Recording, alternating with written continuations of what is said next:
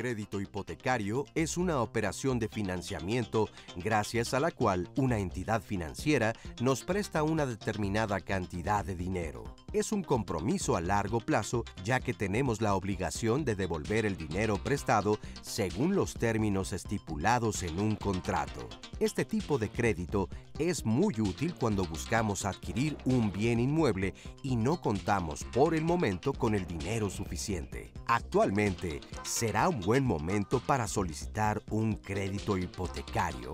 ¿Cuáles son los requisitos que debemos cumplir y qué factores debemos tomar en cuenta al momento de adquirirlo? Hoy te resolveremos todas tus dudas, así que quédate con nosotros.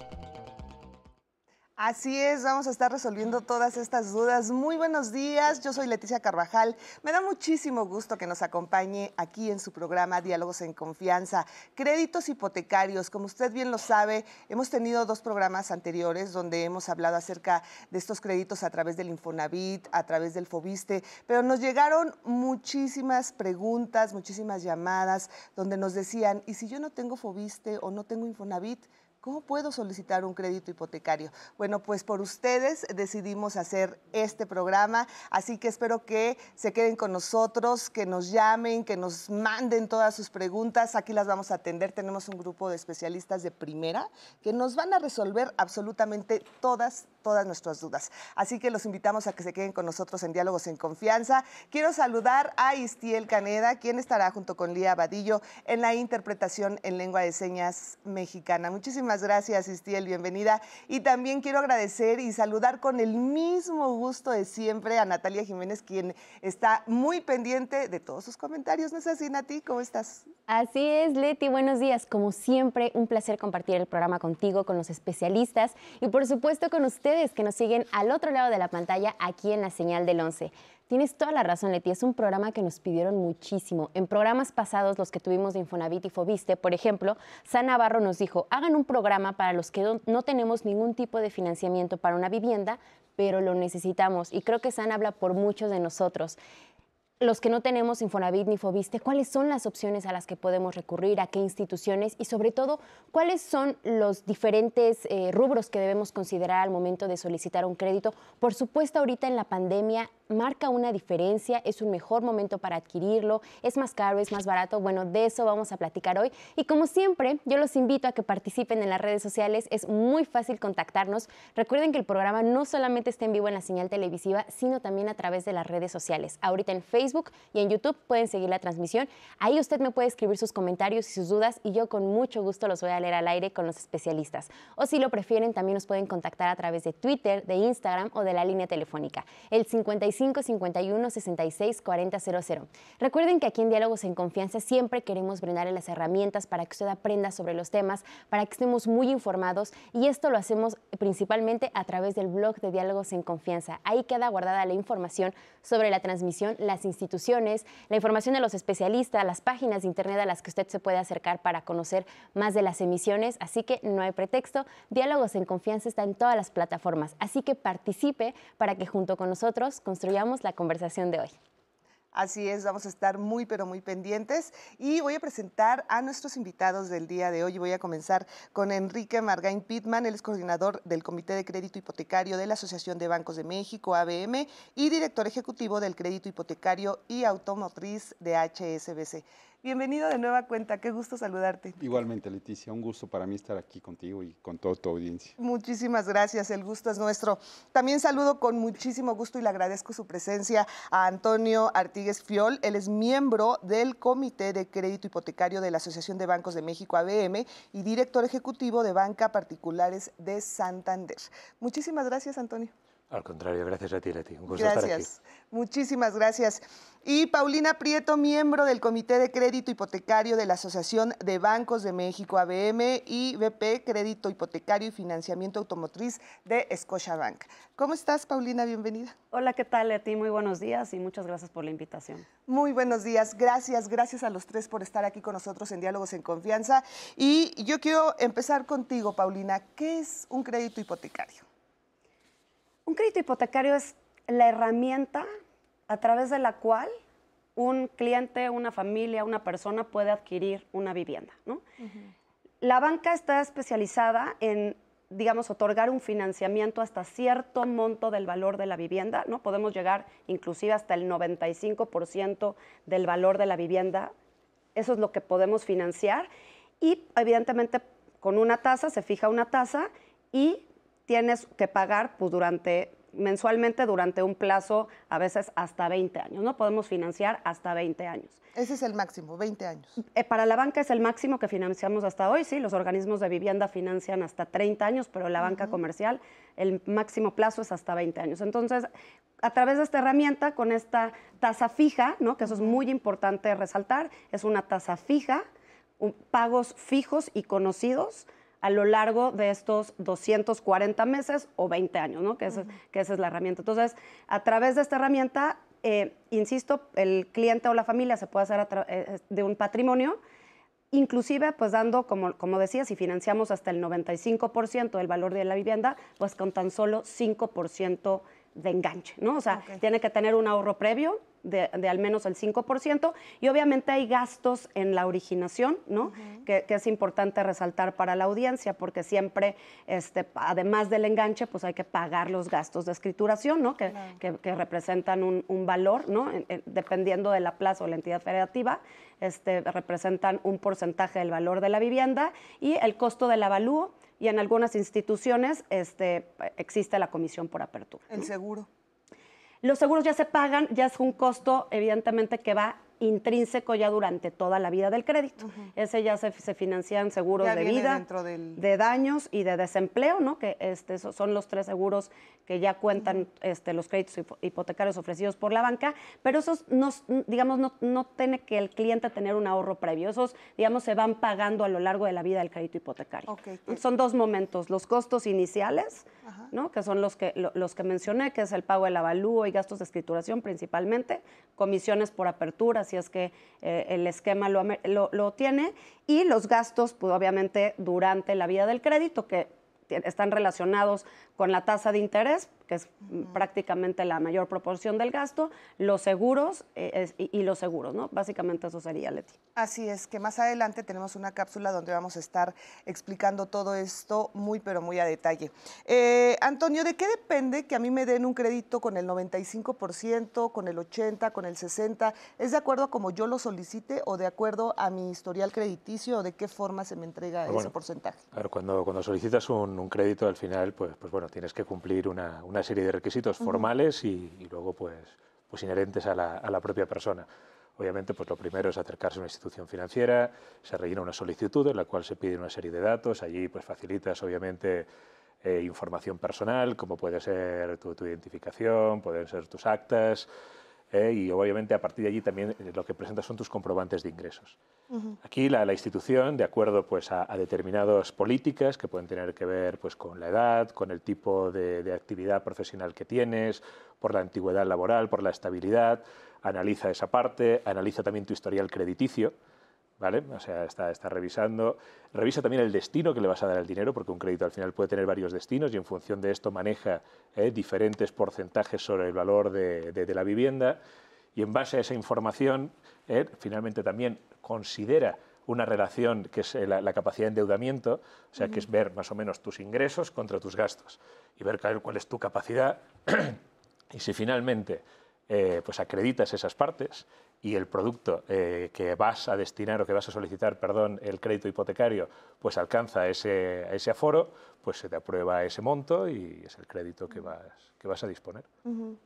Ahora, eh, yo sé que tengo que cumplir con esos requisitos que tú nos mencionas, Antonio, pero podríamos eh, profundizar más acerca de los requisitos que a mí me piden para solicitar un crédito hipotecario. Sí, eh, lo que te piden es una, llenar una solicitud de crédito. Ese es el primer paso. Ese es el primer paso. por supuesto, entregar una identificación oficial tus comprobantes de ingreso. Aquí es bien importante ver que si eres asalariado, pues vas a presentar tus recibos de nómina o puedes presentar estados de cuenta donde se reflejen los ingresos que tienes y eh, pues también una declaración de impuestos. Entonces, comprobantes de ingresos. ¿De cuánto tiempo? Perdóname. Más o menos, eh, depende del banco, pero hay bancos que te piden un mes o si son estados de cuenta te pueden pedir tres o seis meses de estados de cuenta y con eso el banco hace un estudio de crédito, o sea, revisa exactamente cuánto es el nivel de ingresos que tienes. Por eso es muy importante eh, que, que, las personas que nos están escuchando sepan que hay que ir conformando un historial crediticio y las personas que van recibiendo sus ingresos, aunque parte de sus ingresos sean en efectivo, que tengan la costumbre de estarlo depositando en una cuenta de cheques para que vayan reflejando los ingresos que van teniendo en el tiempo. Entonces, el segundo paso es comprobantes de ingreso. Un comprobante de domicilio, donde vives, simplemente para, validar eh, tu, domicilio, y, eh, y una identificación oficial. Entonces, con eso, así de sencillo, con esos cuatro, cuatro documentos, entregas eh, toda esa información en una sucursal bancaria, en un centro hipotecario de, los bancos, eh, con un broker hipotecario o en los propios desarrollos donde vas a comprar una vivienda, ahí hay ejecutivos de diferentes bancos donde le puedes entregar ese expediente. Y básicamente una vez que entregas ese, expediente de crédito, en un periodo de dos a tres días vas a tener una resolución donde en base a lo que dice Antonio, eh, te van a decir específicamente cuánto es lo que te prestan, eh, a qué tasa de interés y eh, con qué condiciones. O sea, es bien importante, los bancos entregamos una vez que se autoriza un crédito hipotecario una constancia de autorización. Esa constancia de autorización es un documento que lo que te permite ver es las condiciones del crédito que te está autorizando el banco y la vigencia que va a tener esas condiciones porque te dan en algunos casos 90 o 120 días, con lo cual siempre es primero importante ver cuánto te presta el banco y una vez que sepas el importe, salir a buscar la vivienda. Porque en México mucha gente hace lo, contrario. Es justo lo que te iba a decir. Eh, primero van, ven la vivienda, dicen, esta me gustó, ahora tengo que resolver cómo le junto, cómo le junto y cómo complemento para poderla comprar. Entonces siempre es importante primero revisar cuánto te presta el banco y una vez que tengas claro cuánto te presta, tus ahorros, los gastos adicionales que tienes que, afrontar, ya con eso tener un panorama claro de cuál es el valor de la vivienda que tú puedes comprar.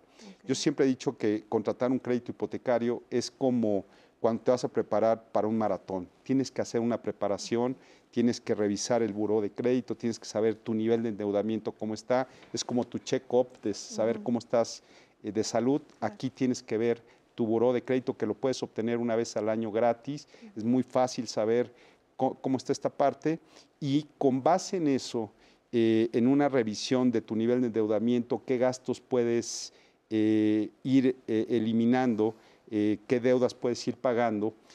Una vez que tengas claro cuánto es el monto que te presta el banco, cuánto es esa mensualidad que tienes, es muy recomendable a veces ahorrarla por un tiempo determinado, dos, tres meses, para que tú sepas qué ajustes tienes que hacer en tu economía familiar y con base en eso decir, esto es el monto que tengo que pagar, como decía Paulina, por 10, por 15 o por 20 años y que tú lo puedas hacer perfectamente bien. Yo creo que esas son como ciertas recomendaciones que a veces no nos dicen, pero que se pueden volver críticas para poder llevar a cabo una operación correcta, un crédito que lo puedas pagar en el tiempo. Así Enrique, perdón, ahorita que mencionaban de que uno de los primeros requisitos que nos piden son los comprobantes de ingresos, en redes nos preguntan mucho qué sucede con aquellas personas que trabajan por su cuenta y que se contratan por periodos cortos de tiempo con ciertas empresas. ¿no? O sea, en el primer semestre tal vez trabajan para una compañía, en el segundo semestre para otra. En ese caso, ¿cómo procede? Porque en teoría, ¿cuál es la estabilidad laboral que podrían tener? ¿no? Sí, aquí, como, como comentaba, lo que es muy importante es muchas veces no tienen forma de comprobar, como tú bien dices, los ingresos.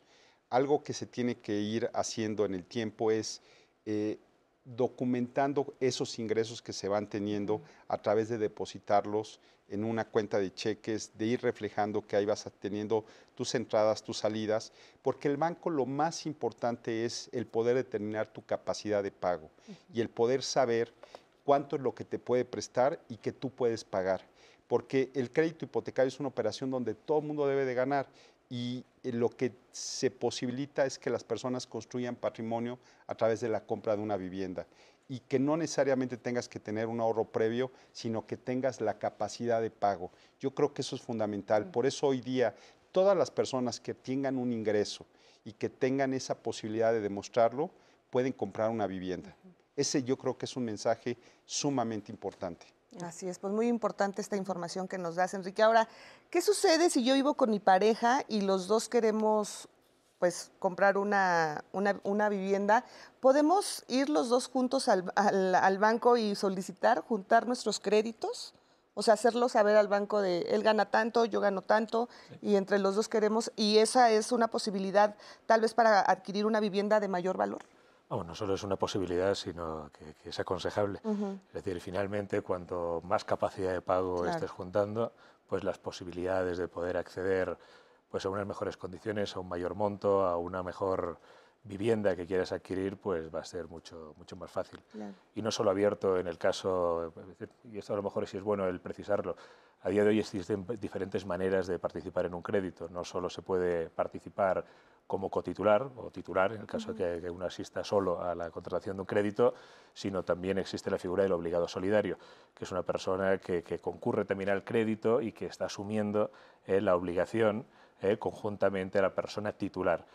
Es decir, en el caso de que no pague esa persona, esa persona está respondiendo y esa figura también está reforzando eh, frente a la institución, pues vamos a decir todas esas características que, por no repetir, contaba Enrique, que el banco va a revisar y que en consecuencia van a repercutir en unas mejores condiciones de crédito. Y se puede asistir ya no solo como, como una pareja eh, formalizada a través de un matrimonio, sino que se puede concurrir pues parejas del mismo sexo, pueden concurrir dos familiares, o sea, existen diferentes formas eh, que permiten acudir a un crédito, participar de él y conjuntar esas capacidades y esos historiales para que te permitan acceder a unas mejores condiciones. Claro. Paulina, ¿qué es un broker? Los brokers, yo, te diría, Leti, han tomado mucha relevancia en, digamos, en el mercado hipotecario en los últimos años. ¿no? en realidad son asesores hipotecarios. Conocen muy bien la oferta que tiene cada banco y lo que hacen es, normalmente están ubicados en los desarrollos o trabajan en conjunto con corredores inmobiliarios, ¿no? Lo que hacen es poderle ofrecer al cliente una gama distinta de productos. Cada banco, pues nos especializamos, ¿no? O, sea, o tenemos nuestras características en los créditos hipotecarios y el broker ubica muy bien cuál es la característica de cada uno de los bancos que trabajamos con los brokers, ¿no? Entonces, él es prácticamente, te diría, es un asesor hipotecario, inclusive esta figura se ha venido profesionalizando en el tiempo, ¿no? Eh, ya tiene 20 años operando en el mercado, los brokers empezaron a operar en el año 2000, ya, 21 años operando en, el mercado y evidentemente pues han tenido una transición este, importante, ¿no? Actualmente ya este asesor ya se profesionaliza, ya se certifica, existe un examen, ¿no? Es una figura que ya realmente le puede brindar esa, esa asesoría a los clientes al momento de contratar eh, un crédito hipotecario y se han vuelto pues una fuente de originación, ¿no? Un canal de originación adicional a una sucursal bancaria, ¿no? A la propia fuerza de ventas que tienen los bancos, porque pues en realidad ellos pues te digo, se ubican prácticamente en los puntos de venta, ¿no? O trabajan en conjunto con los corredores inmobiliarios, que son los que pues, normalmente están promoviendo la vivienda usada. ¿Y no es muy caro? En realidad para el cliente no, el cliente no, el broker no le cobra directamente al cliente. El broker como opera, pues es una figura que contrata el banco, ¿no? y pues como te mencionaba, el costo está intrínseco para la banca, ¿no? En realidad no es un costo adicional que el cliente le diga al broker, ah, te voy a pagar este, porque tú me estás asesorando y me estás dando la mejor información. No, al contrario, es el banco quien absorbe ese costo por el cliente. Eso, es, bien importante aclararlo, porque yo creo que mucha gente piensa, no, bueno, si con trabajos estoy juntando para mi crédito y todavía le voy a pagar a otra persona para que me asesore, mejor yo investigo. Y justo hay una pregunta. De hecho, Leti, eh, en programas pasados nos llegaron muchas eh, cuestiones respecto a los brokers. Por ejemplo, José Alberto Fuentes García nos decía, una pregunta, ¿es bueno que tu crédito para comprar una casa sea por medio de un broker? Y en otra nos dan una situación que está viviendo un usuario, Irwo Rodríguez. Fui con un broker y solo me dio una propuesta de crédito y me dijo que mi papelería no pasaba en otros bancos por el perfil. Entonces yo fui a diferentes bancos y sí pasó mi papelería y encontré una mejor tasa. Pero el broker me dijo que me podía meter en problemas porque le firmé un anexo en el que se impide que yo busque por mi cuenta. ¿Esto es cierto? ¿Qué opinan? En realidad no, no debería de ocurrir así. Normalmente, insisto, o sea, los, los profesionales este, hipotecarios, los brokers, normalmente le, dan, le tienen que dar una asesoría completa al cliente. Al final el cliente es el que elige en qué banco se va a quedar. ¿No? O sea, el, el cliente puede ofrecer, claro, el broker no, no trabaja actualmente con, este, digamos, con con todos los bancos, eso también es importante aclarar, o sea, este, por ahí hay un banco este, que no trabaja con esta figura, ¿no? Y entonces, pues evidentemente el cliente tiene que ir directamente a esa institución financiera para contratar su crédito, pero el broker en realidad le da la asesoría al cliente. El cliente al final es el que elige el banco en el que se queda. Y si escucha que el banco A tiene una mejor condición, puede levantar la mano y puede decir, yo quiero que mi crédito sea a través de X institución. ¿no? Al final, insisto, es una asesoría, él pone una gama de, de productos y el cliente es bien importante que él es el que tenga que, elegir. Normalmente no hay, no hay letras chiquitas en los contratos de los brokers. Los brokers en realidad con quien la solicitud que firma el cliente es la solicitud misma de la institución financiera. ¿no? O sea, a la hora que le dan la papelería al cliente no es una papelería del broker en, en especial, es una papelería del banco. Y si firma con el banco A, es la solicitud del banco A y los requisitos que pida el banco A. ¿Pueden variar de un banco a otro? Sí, sí pueden variar efectivamente hay bancos este, con diferentes, tenemos diferentes políticas entre instituciones financieras, ¿no? Tenemos diferentes tasas, tenemos diferentes ofertas, eh, como ya lo decía Tony, tenemos inclusive diferentes destinos, ¿no? Puede haber para adquisición de vivienda, puede haber para construcción, para comprar en preventa, en fin, eh, una gama distinta de, de destinos. Y es a través de los brokers que dan a conocer estas diferentes este, características. Es bien importante también a qué brokers se acercan, porque también evidentemente pues esta figura pues se ha vuelto muy, muy grande y muy representativa en el sector hipotecario. Entonces, pues habrá quienes este, no, no, no, lo hagan de forma profesional, pero el broker, digamos, que trabaja con, con la banca comercial, se ha venido profesionalizando en el tiempo. Paulina, pero ¿cómo puedo saber que estoy con un broker que está, eh, pues que es una persona confiable? O sea, ¿de qué manera? Porque pensando en esta persona que nos escribió, pues igual y se hacen pasar por brokers o son personas que realmente no tienen esa preparación y no trabajan de forma, eh, pues, eh, ¿cómo se dice? De forma, vamos, sin corrupción, honesta, ¿no? ¿Cómo, ¿Cómo puedo identificar que estoy con un broker Actualmente, como te decía, Leti, ya existe esta certificación hipotecaria y se pueden autenticar. Puede, el asesor broker hipotecario puede autenticarse que pasó esta certificación, ¿no? Esta certificación que lo que, vaya, lo que busca es que efectivamente conozca la oferta hipotecaria y pueda brindar una asesoría este, oportuna y correcta punta a punta, ¿no? Desde que inicia el cliente el trámite hasta el final. Entonces, yo creo que con esta certificación es con la cual se puede, el cliente puede identificar que pues, es un broker que trabaja con la banca. Inclusive los bancos para, para originar y para pagar esa operación,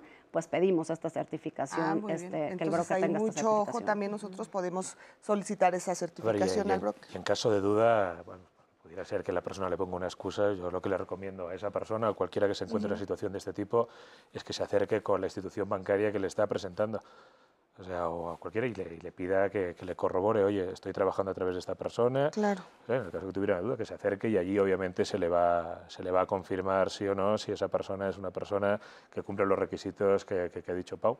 Es una persona que está certificada, que está identificada por la institución y que es un intermediario pues reconocido y certificado para poder tramitar su operación hipotecaria.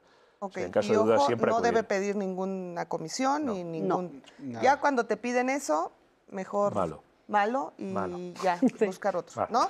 Muy bien. Ahora, y, tampoco hay ninguna, ninguna obligación de continuar un trámite con un broker hipotecario, como el caso que se comentaba, porque te firman una carta nada más en la cual eh, el broker puede hacer los trámites por cuenta tuya, pero nada más, la persona se puede ir directamente a un banco a pedir el crédito. Al final es un intermediario entre el banco y el cliente y que ayuda en el proceso de obtención del crédito hipotecario, pero para facilitarlo, para ayudarle, y generalmente están vinculados con los desarrolladores o con los profesionales inmobiliarios. Entonces, ese también es una parte muy importante.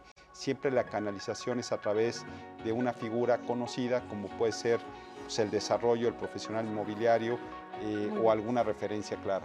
Perfecto. Bueno, me gustaría preguntarles qué pasa con, los, eh, con las, eh, las propiedades que están en litigio. ¿Podemos pedir un crédito hipotecario? Regresando de la pausa lo respondemos. Usualmente, puedes contratar un crédito hipotecario con plazos que van desde los 5 hasta los 20 o 30 años. Entre más tiempo tardes en devolver el crédito, los intereses serán más altos, pero las mensualidades serán más bajas. Por el contrario, cuando se contrata un crédito a menos años, los intereses son más bajos y se aporta más en las mensualidades.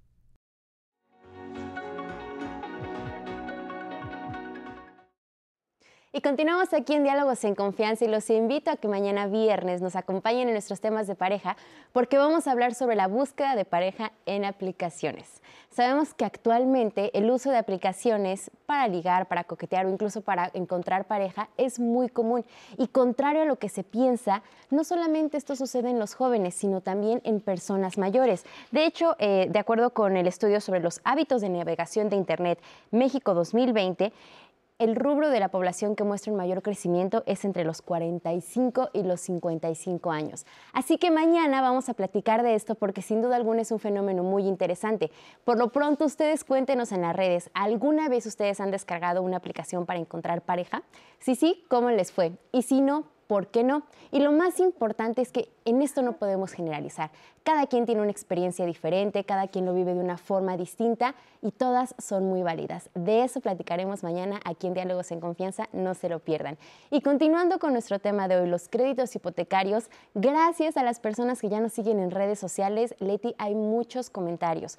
Por ahora les comparto el testimonio de José Alberto Fuentes. Él nos dice, si en mi proceso de compra de una casa me dicen, el crédito te lo conseguimos con el banco completo, y cuando seguí con mi trámite me dicen que salió una diferencia en la escrituración y me cobran 8 mil pesos más. Y después me entero que mi crédito me lo consiguió un broker. ¿Quién le paga al broker? ¿Es válido que me cobren esa diferencia o es la comisión del broker?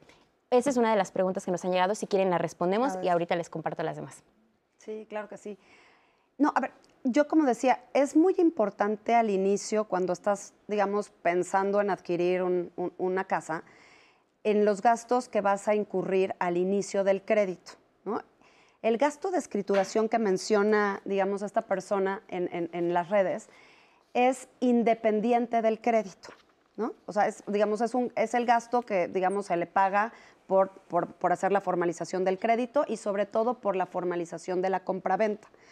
Recordemos que cuando se hace una compraventa, es decir, cuando haya una adquisición y un traspaso de dominio, ¿no? que, es, que es la compraventa, ahí se paga un impuesto, que es el, impuesto de traslado de dominio, y ese es el impuesto que normalmente se cobra en los gastos de escrituración, más obviamente la inscripción de, la, propia hipoteca eh, y, este, en el registro público de la propiedad. Entonces, ese gasto es independiente del crédito. Hay instituciones que financian los gastos de escrituración y, puede ser que, que quepan dentro del mismo crédito. O hay otras que, pues evidentemente el cliente tiene que desembolsar eso al contado previo a la formalización o durante, digamos, a la hora que, se va a disponer el crédito, se pagan eh, este impuesto. ¿no? Entonces es importante distinguir porque si es un, es un gasto inicial junto con el avalúo, ¿no? Es, también hay, ese es otro gasto que haces cuando, están, este, cuando estás, digamos, en el trámite del crédito hipotecario, tienes el, gasto del avalúo, que es cuando vamos a evaluar la propiedad y te, te, decimos, oye, pues sí vale un millón, ¿no? Y sobre este millón te puedo prestar cierta cantidad y el otro gasto que comentaba al inicio, que hay instituciones que lo cobran y hay instituciones que no, es la comisión por apertura. Estos tres gastos son gastos que se hacen previos a la originación del crédito y, insisto, pues sí, sí, tendría que tener el cliente ese ahorro más el enganche, ¿no? Muy bien. Ahora, antes de irnos a corte, eh, yo les preguntaba, ¿qué sucede con las propiedades que se encuentran en litigio? ¿Puedo comprar alguna de estas o adquirir alguna de estas con un crédito hipotecario o no es pues sí. A ver, eh, depende de unas circunstancias. Poder sí, sería la, respuesta. Ahora tiene que cumplir ciertos, ciertos requisitos. Es decir, un litigio al final tiene, tiene varias etapas. Para poderlo hacer, obviamente, tendría que disponer de una sentencia firme, ¿vale? en la cual él ya, ya haya procedido eh, pues a, la entrega de, ese inmueble, la persona, o a vencer ese juicio, para decirlo de una manera más, más clara, y que tenga una libre eh, disposición de que ese inmueble se pueda visitar para realizar un, avalúo. O sea, se puede estimar el valor que tiene, en base al cual se va a proceder a todo el análisis que hemos estado comentando en diferentes preguntas y se pueda tener pues, ese valor en base al cual se le va a prestar un porcentaje en el crédito que tenga. Entonces la respuesta sí sería sí, pero insisto, con bajo dos requisitos básicos. ¿eh? Sería uno que sea una sentencia firme ¿eh? sobre ese litigio que se tiene y segundo que haya una libre eh, disponibilidad para poder visitar ese, inmueble. O sea, ya que estuviera en la última etapa, se podría decir. Ahora, ¿qué pasa con los remates bancarios? ¿Es lo mismo o esto no...?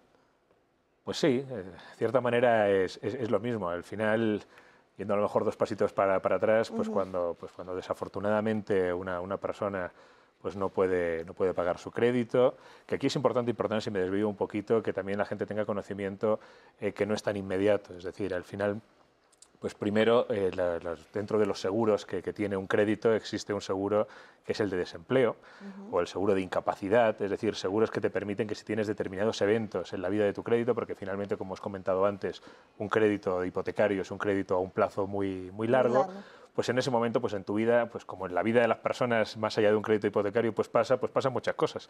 Y en un momento dado, pues puedes tener un evento desafortunado, pues hay los seguros, que es muy importante el analizarlos el revisar qué te cubren, qué eventos vas a tener eh, cubiertos por parte del banco en tu crédito hipotecario, pues si suceden en ese momento, eh, pues ahora, vamos, llegamos al punto en el cual no. Eh, finalmente, pues se han agotado todas las instancias, desafortunadamente no se puede pagar, se inicia un proceso, pues en ese proceso finalmente acaba pues con, con la ejecución de la garantía, que eso no implica también que la persona pierda todo el valor. Incluso cuando se adjudica un inmueble, finalmente se fija un valor final de adjudicación y si hay un sobrante sobre la deuda, ese sobrante va también para, para el deudor en ese momento. Pero bien, ese juicio, perdón que me haya enrollado un poquito con, el tema, eh, pero en ese momento, cuando ese juicio ya finaliza y ya se adjudica a una persona ese inmueble, pues es exactamente lo mismo que comentábamos. Ya tiene una sentencia firme, tiene una libre eh, disponibilidad para que se acude y ese inmueble ya regularizado, ya todo en firme, se puede pues, financiar. Y si me permites, eh, los bancos pueden vender lo que es el derecho litigioso, o sea, el derecho para que tú sigas con toda la parte final del proceso legal o te puede vender ya la vivienda ya completamente adjudicada en la cual pues no habría ningún problema de obtener un crédito hipotecario. Nada más lo que dice Tony tiene toda la razón, hay que ver en qué etapa del proceso legal está la vivienda. Y si ya está adjudicada, digamos, eh, ya está completamente regularizada, indudablemente puedes dar un crédito sobre ese inmueble. Ok. Ahora, ¿cómo puedo conocer o saber qué propiedades tiene el banco en remate?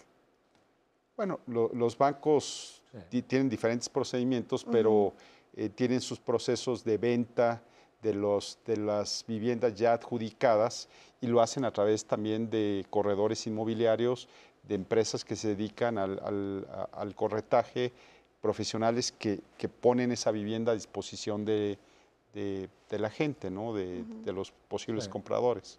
Efectos de oferta es, un inmueble que se está comercializando como, cualquier otro y luego existe otro camino que es acercarse a la institución, la institución financiera y decir, oye, estoy interesado en los, bienes que ustedes tengan ahí en remate para, ver si hay alguna oportunidad o no. Bueno, tengo interés en esa información y se, se le facilita pues sin ningún problema. Muy bien. ¿Tenemos preguntas? Así es, Leti. Nos dice Anilú Solorio, ¿cuál es el límite de edad para obtener un crédito? Y en este mismo sentido, muchas personas nos han escrito eh, estableciéndonos que son personas eh, adultas mayores, por ejemplo, una señora que tiene 69 años, ella ya es pensionada, nos dice que tiene una pensión de 9 mil pesos y quiere saber si podría ser una candidata a obtener un crédito hipotecario. Sí. La respuesta es sí. Yo creo que lo, lo lo más importante, existe esta política que tenemos los bancos, que es la combinación de la edad del acreditado o del, prospecto más el plazo del crédito. Entonces, digamos, en el caso de la institución que represento de Scotiabank, esta edad más el plazo no puede exceder 80 años. Entonces, digamos, por ejemplo, si el, si el, si, si el cliente tiene 69 años, puede ser un candidato perfecto, claro, pues evidentemente en ese caso no alcanzaría el plazo máximo de 20 años, sino alcanzaría el plazo de 10 años.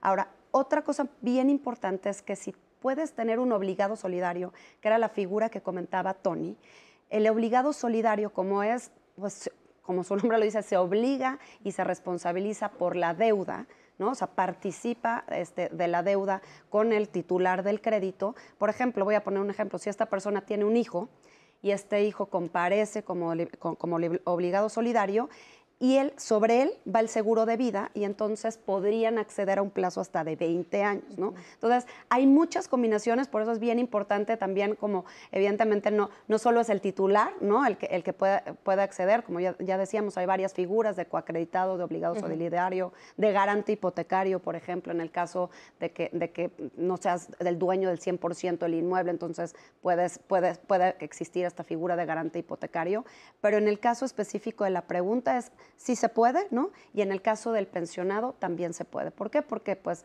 él registra ingresos, ya lo decía Enrique, ¿no? Mientras nosotros pues podamos verificar, ¿no? Que existe ese flujo de dinero de forma mensual o de forma periódica, este, pues evidentemente podemos otorgar el crédito hipotecario. También nos escribe Leónides Jiménez en una llamada más bien, él nos dice, estoy pensionado y necesito hacer unos acabados en mi vivienda.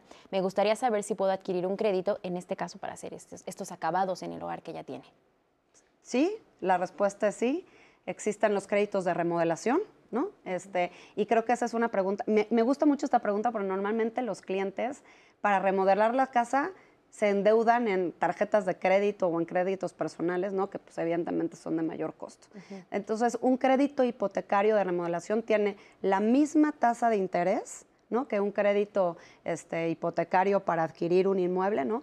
Tiene la facilidad de deducir intereses, la deducibilidad tiene esa, eh, digamos, eh, que, eso es importantísimo también en un crédito de remodelación, porque evidentemente hace que el costo este, pues, disminuya, ¿no? el costo de la tasa de interés disminuya por esta este, deducibilidad, y entonces puede, puede remodelar. Puede haber remodelaciones pequeñas, que pueden ser, déjame pensar, ¿no? Cambio de piso, a lo mejor cambio de baños, de cocina, ¿no? O, sea, o puede haber ya remodelaciones que impliquen, ¿no? Algún, alguna construcción mayor, ¿no? y ya, ahí ya necesitarías un, este, una licencia de construcción y puedes poner un cuarto adicional, ¿no? Un tercer cuarto, este, etcétera, etcétera, pero... Eh, eh, pero evidentemente la, recomendación para todos los que nos están escuchando es que si van a remodelar, lo hagan a través de un crédito hipotecario por todas estas facilidades, por el costo, ¿no? Inclusive podemos dar plazos hasta 20 años en estos créditos. Entonces sí se puede construir, digo, cuartos extras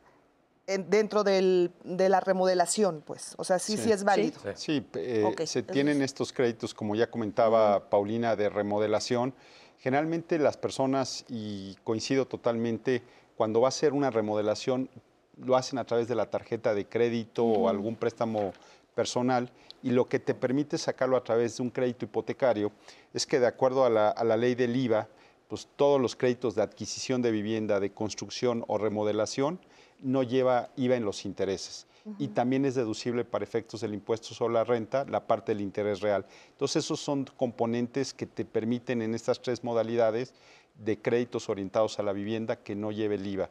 Y cuando vas a hacer cambios en instalaciones hidráulicas, eléctricas, fachadas, eh, pisos, eh, baños, a veces se piensa, oye, pero para este es el destino de un crédito hipotecario, yo te diría que sí, o para ampliación ahorita con todo el tema de la contingencia sanitaria, pues cuántas familias no necesitan crear un cuarto extra pues para, que la, para que la familia pueda trabajar, pueda hacer sus actividades y a veces dicen, oye, no tengo el recurso para poder hacer esta adecuación en mi vivienda.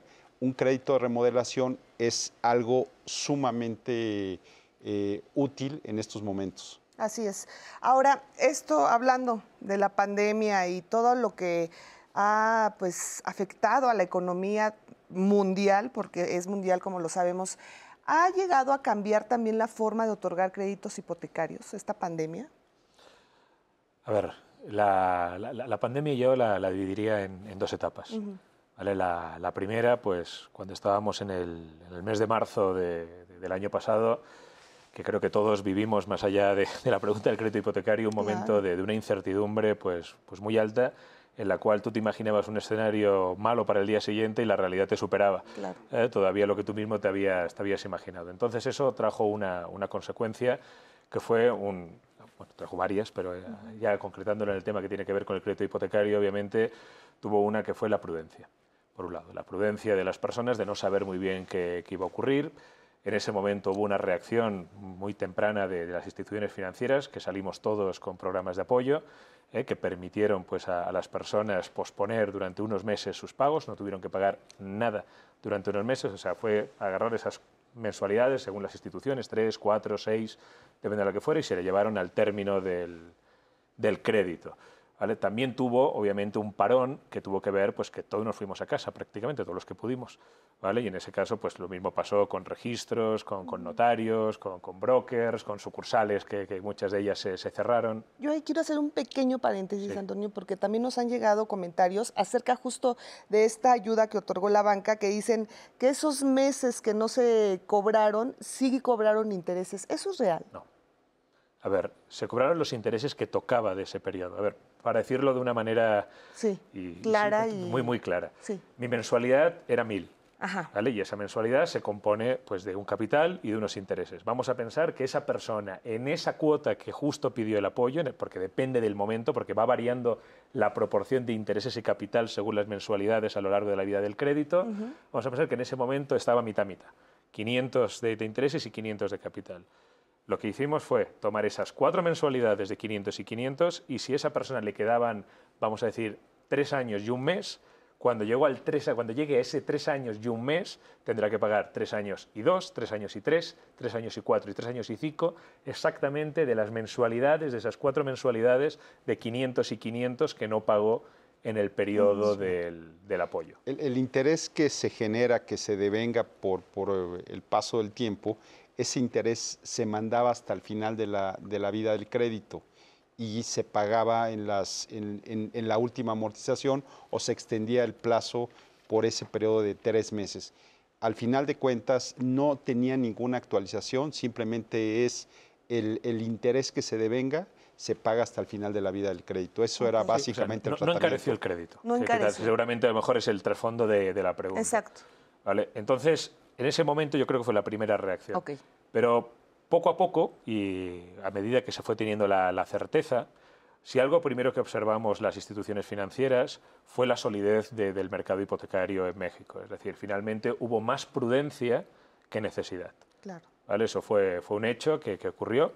Y eso obviamente también acompañado que estábamos en un momento de, bastante estabilidad, de, tasas bajas, o sea, en un entorno bastante, yo creo que ahí la banca en general dimos un paso para, adelante en el sentido de promover nuevos productos, eh, de ofertar tasas que han sido pues, las de los últimos periodos, las tasas pues, más bajas de, la historia de México, esa, es la, la, realidad.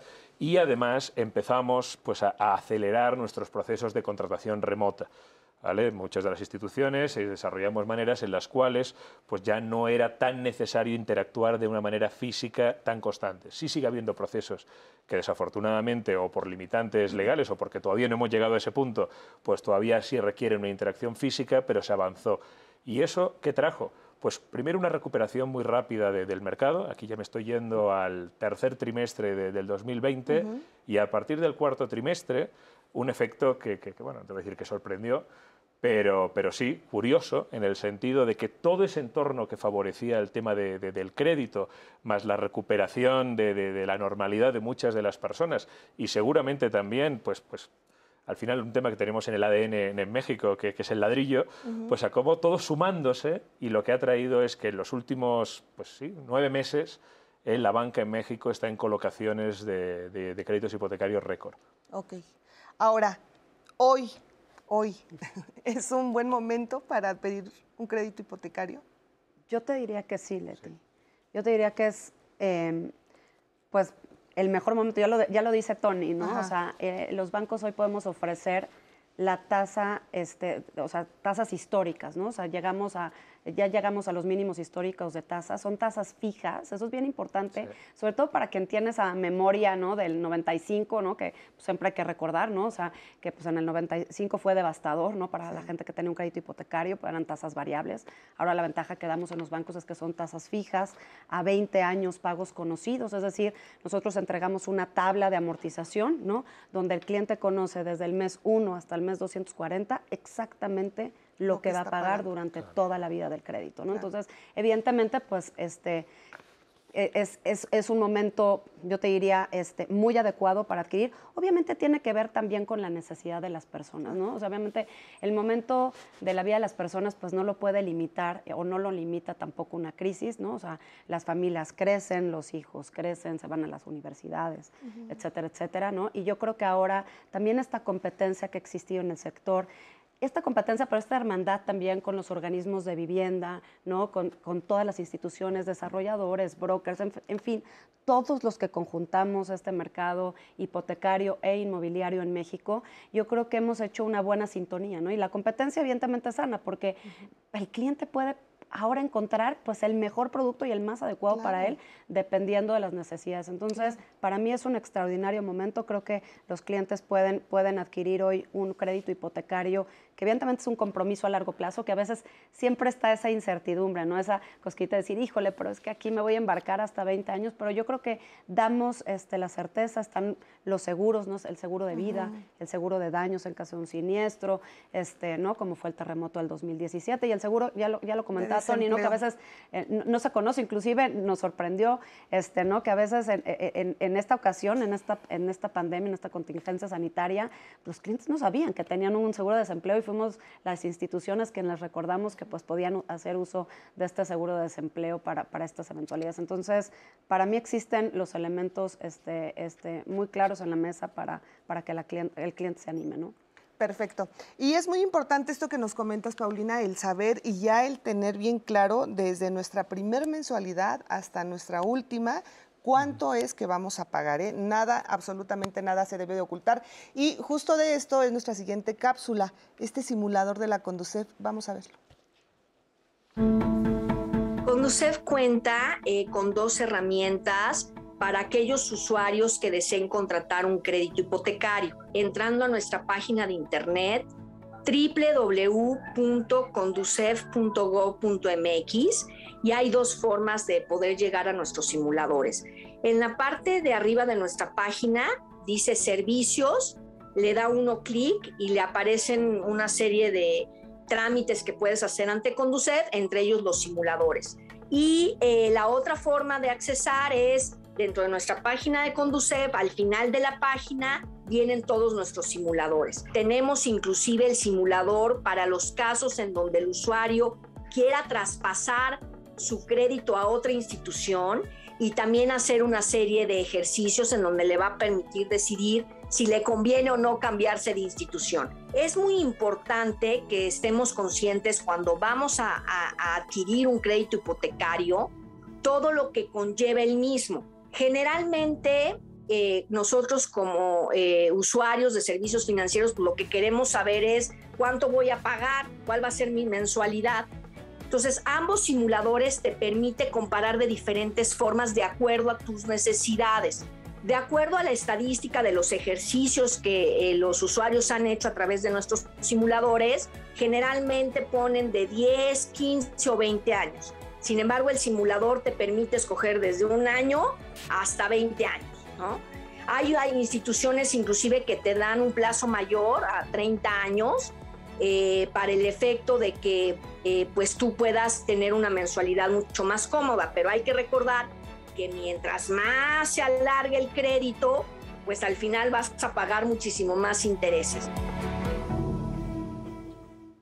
Muy útil esta información y ahorita sacaban eh, a colación el tema del sismo que ocurrió en el 2017 y justamente nos han contactado en las llamadas para exponernos la situación que están viviendo las personas. Nos dice Verónica Serrano, somos damnificados por el sismo de 2017 y queremos saber si podemos acceder a una condonación en nuestro pago de hipotecas, dado que hubo fraudes en la construcción de los departamentos donde adquirimos nuestra vivienda.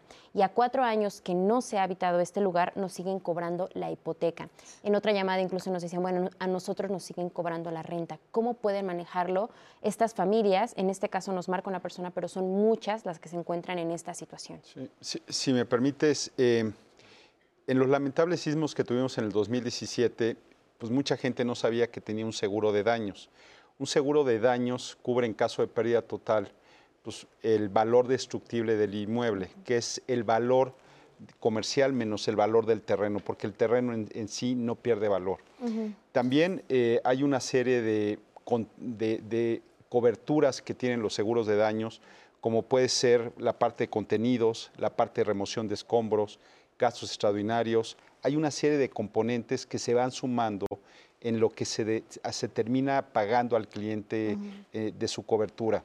Eh, cuando se declara la pérdida total del inmueble, en ese momento, indudablemente, la aseguradora paga al, al, cliente, pero lo que tiene que haber es una declaración de pérdida total. Muchas de las problemáticas que se vivieron en la Ciudad de México es que en un mismo inmueble, en un, en un edificio, eh, pues hay algunos departamentos que pueden tener una cobertura, tiene, pueden tener este seguro de daños y todo el colectivo de créditos hipotecarios contiene este seguro de daños. Entonces, eh, en todos los casos que había una declaración de pérdida total, pues al final el banco se aseguraba de que se pagara eh, o que se, que se diera este pago de la cobertura. Y al final, pues lo que hace es que paga el crédito hipotecario y el remanente se entrega al acreditado. Al final, cuando una persona compra un crédito hipoteca, eh, compra un inmueble, lo hace eh, cuando lo compra con crédito, una parte con sus recursos y otra parte es con el crédito. Lo que hace el seguro es cubrir el, crédito hipotecario y el remanente se le entrega, al, cliente. Pero básicamente lo que se busca con esto es restituir parte del ahorro o la mayor parte del ahorro que el cliente puso para la compra del inmueble y los pagos que hizo en el tiempo a partir de lo que fue eh, lo que es el seguro, perdón. Permíteme hacer una breve pausa y te parece regresando, continuamos justo con este tema. Vamos a hacer una muy breve pausa, regresamos aquí a Diálogos en Confianza. Si estás pensando en adquirir un crédito hipotecario, es importante que conozcas los siguientes términos. Tasa de interés los intereses de todos los créditos, incluyendo los hipotecarios, son el precio que cobran las instituciones por el dinero prestado en el tiempo que tardes en devolverlo. Costo anual total, llamado CAT. Es un indicador del costo total del financiamiento de un crédito hipotecario y se expresa como porcentaje anual. Adicional a la tasa de interés, el CAT toma en cuenta otros costos como son la cuota, las comisiones de apertura y las primas de seguros. El CAT sirve a los clientes para comparar fácilmente distintas alternativas de financiamiento. Cuota. Las cuotas incluyen la aportación que se hace para devolver el crédito, los intereses y también las parcialidades de los costos adicionales y los seguros. Es importante calcular la mensualidad que tendrás que pagar. Lo recomendable es que no sea superior al 30% de tus ingresos.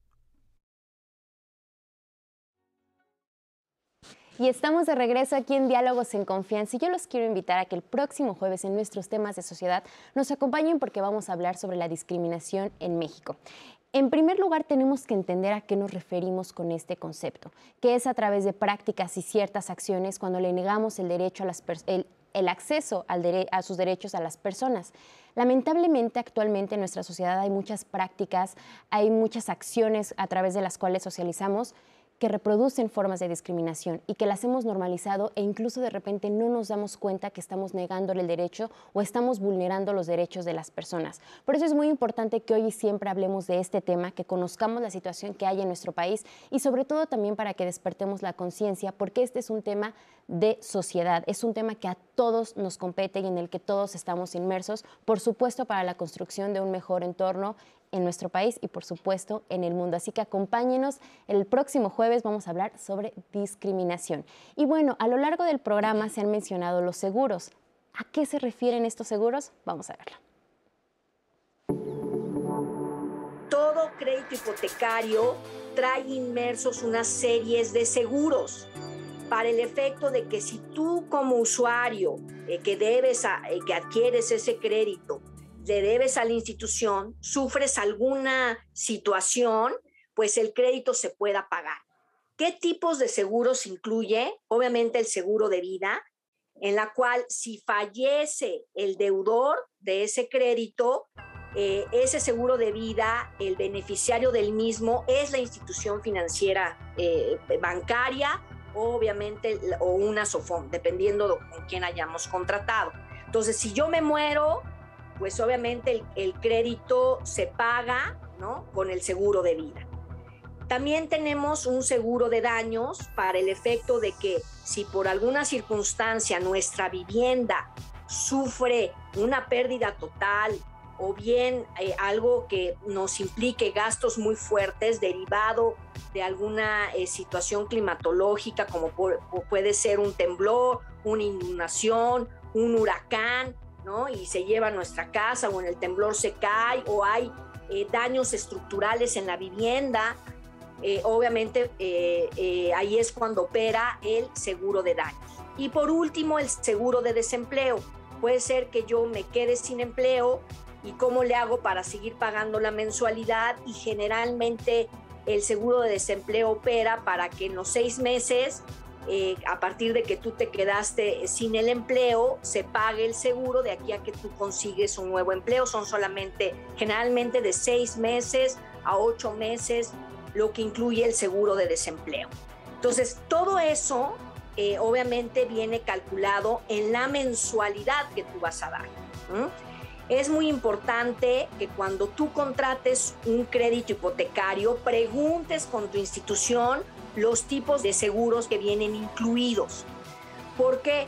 Porque no te pueden obligar a que te a lo que le denominamos ventas atadas, es decir, yo estoy contratando con un banco y ese banco tiene una aseguradora.